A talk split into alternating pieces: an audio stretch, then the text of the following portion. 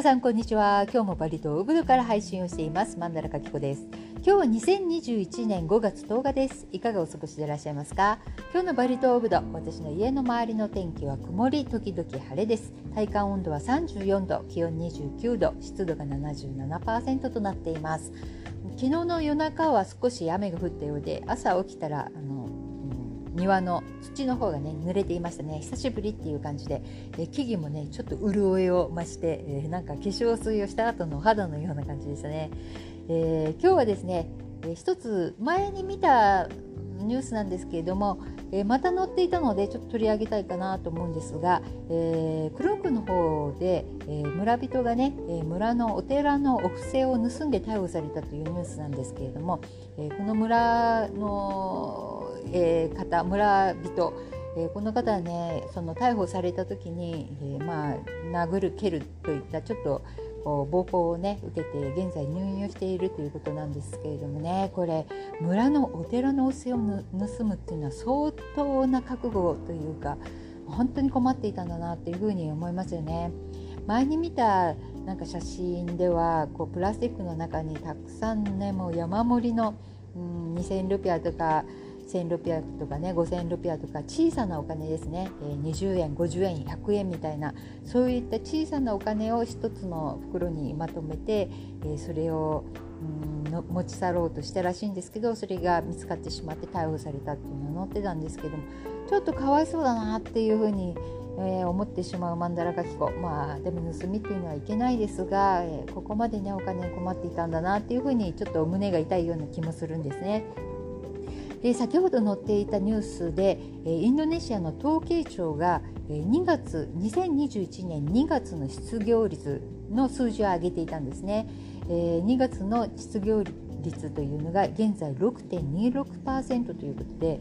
えー、まあインドネシアというのは失業率出すのとっても難しいと思うんですねもともと仕事を持ってない人たちそして、えー、まだまだね田舎の方とか本当にあの奥の方に行くと、え、ちゃんと登録をしていない、えまあ、日本で言ったらマイナンバーを持っていないというよりも出生届も出していないような人とか、まあ、たまにですけどもやっぱりまだまだいらっしゃるんですね多分ジャワとかそういった他の島でもあると思うんですけれども。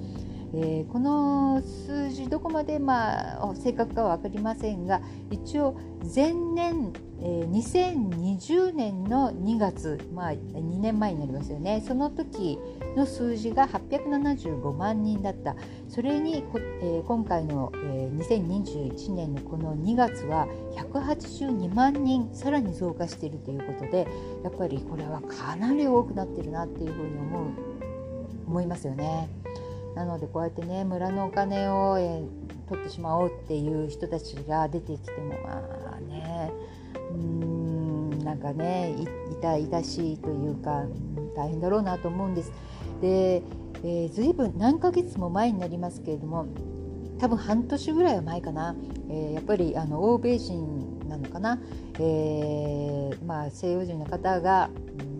お供え物が、えー、セレモニーが終わってお供え物、えー、バーッとこう残ってますよねそのお供え物の中から持って帰れる食べ物などを探して、えー、歩いている西洋人のね、えー、写真が、えー、ニュースに載っかっていたりとかした時もあるんですね。これは結構あのバリのニュースでも大きく取り上げられていたわけですが、まあ、このあと昨日かなんかお話ししたイタリア人の75歳のおじいちゃんも、うん、結局このコロナで帰ることもできずそして毎日この1年間、ローカルの人たちに、えー、食べ物そして小銭とか飲み物とかを恵んでもらって、物乞いしながらね、えー、なんとか生き延びていたという、まあ、このおじいちゃん結局は国外追放が決まって、まあ、自国イタリアの方に帰りたいという、えー、ことになったそうですね。というふうなニュースも載っていました。まあ、というわけでねたくさんのあの、えー、お金に、ね、困っている方々が出てきているわけですけれども、えー、このバリ州内、えー、島内で滞在許可のビザを持っている外国人の数というのを、えー、乗っけてくれていたメモバリさんという、えー、いつもねとっても貴重な、えー、バリ島の情報などをね、えー、やってくれている方がいらっしゃるんですけれどもよかったらここメモメモバリさん、えー、Twitter とかフェイスブックをやってらっしゃるのでこちら見ていただければと思うんですけれども、えー、キタップ、えー、永住権ですねこのビザを持っている方一番多いのがオーストラリアの方そして2番目が日本そして3番目がフランスそしてアメリカオランダイギリスと続くそうです。えー、キタプの永住権を持って一番多いオーストラリアは359名そして日本がすごいんですね319人、えー、キタプ永住権のビザを持っている方々まだバリ島に、えー、いるということですすごい数だと思いますね。そして、えー、キタスという一時滞在許可証ですね。こちらのビザを持っている方々は133えー、3カ国の方々が、えー、保持して、えー、まだバリ島にいらっしゃるそうで1位が、えー、オーストラリアそして2位がフランスそして3番目がアメリカ4番目イギリスそして5番目に、えー、日本ということです。すっごいですよね。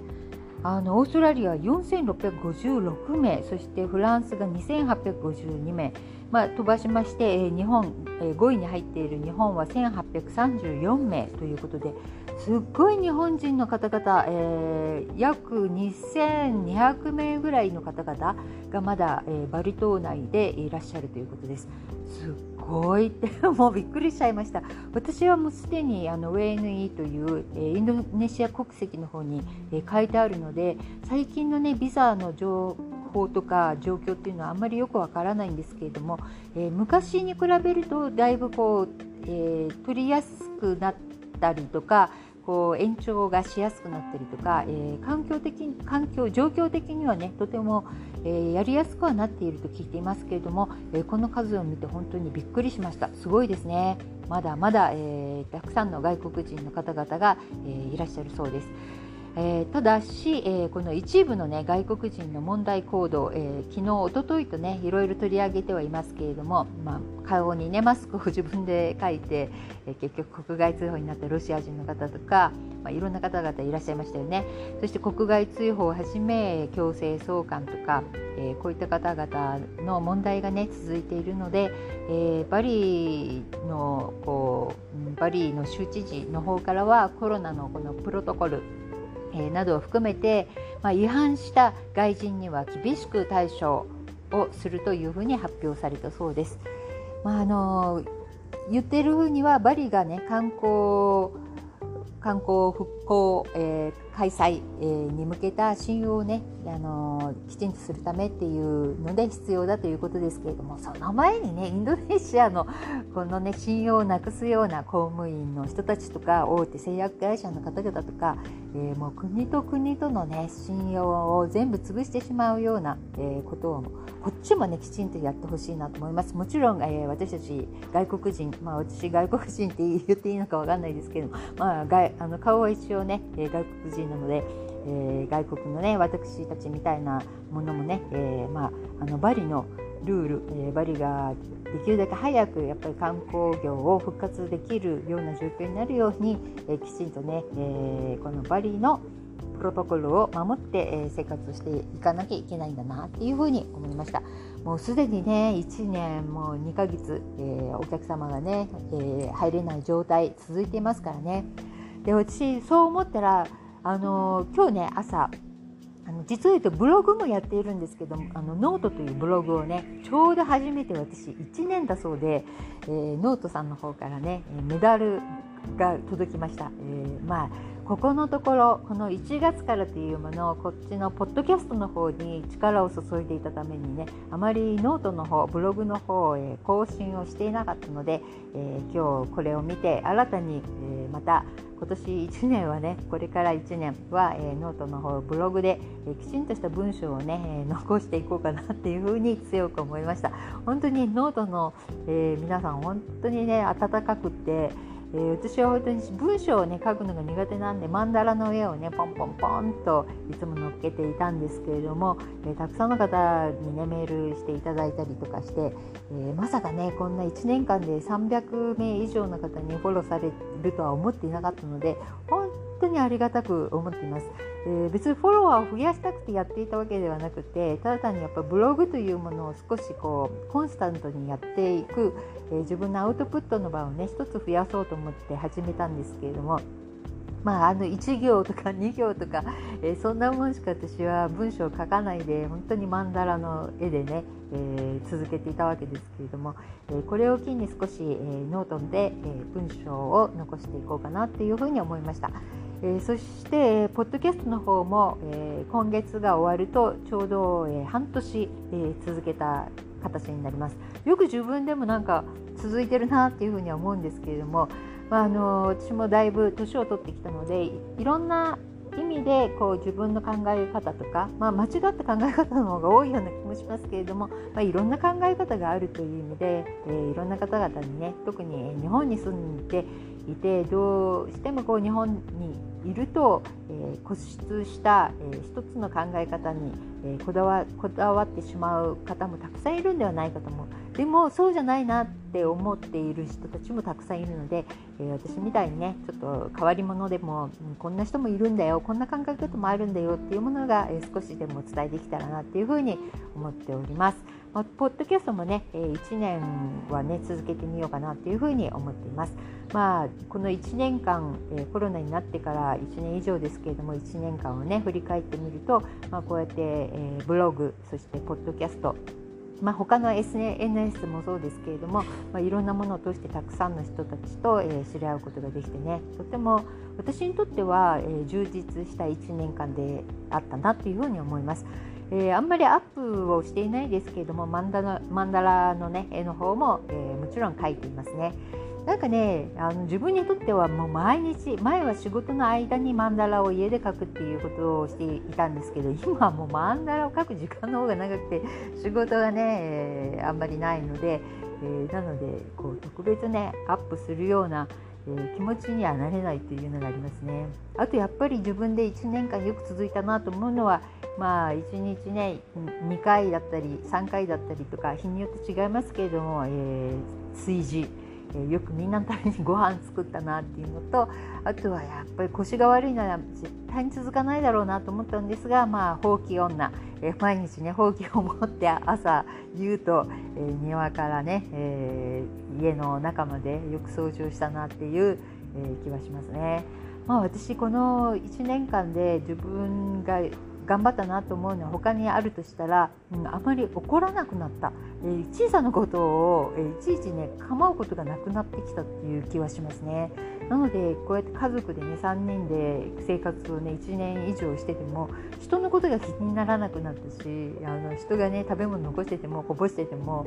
汚くしてても何しててもなんか笑って過ごせるような感じになってきたかなっていうふうに思います。え、余分なものをね捨てて、え、身軽になってきたのかなとも思いますしねストレスがやっぱり半減しているというふうにも思います。仕事っていうものはやっぱりね楽しめる範囲でやるべきことなのかなっていうふうにもちょっと思いますしね今が、え、ちょうどいいかなっていう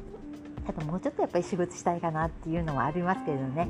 まあ、仕事というのはストレスを作る、根源でもあるので、まあ、ほどほどにということでしょうか。というわけでまだまだ、えー、コロナ続きそうですけれどもこの中でどうやって自分がね自分の軸を大切にして生きていくかもう一度、えー、改めて、えー、自分の中とね、え見合っていきたいと思います向かい合っていきたいと思っております、まあ、ちょっと今日は真面目な話をしましたけれどもたくさん、え困っている人たちも、えいるのでやっぱり困ってる人がいたら目を向けてあげたりとか声をかけてあげるっていうのことはとっても必要ですよね。まあ、私もあの微力ですけれどもできる限り、えー、バリーの方々のためにもね、えー、いろんなことをしていきたいなっていうふうに改めて思いました。というわけですっごいねなんか田んぼの方で何かを燃やしているんです多分稲のね稲刈り稲刈りが終わった後で、えー、燃やしているようでものすごいもう煙たくなってきました。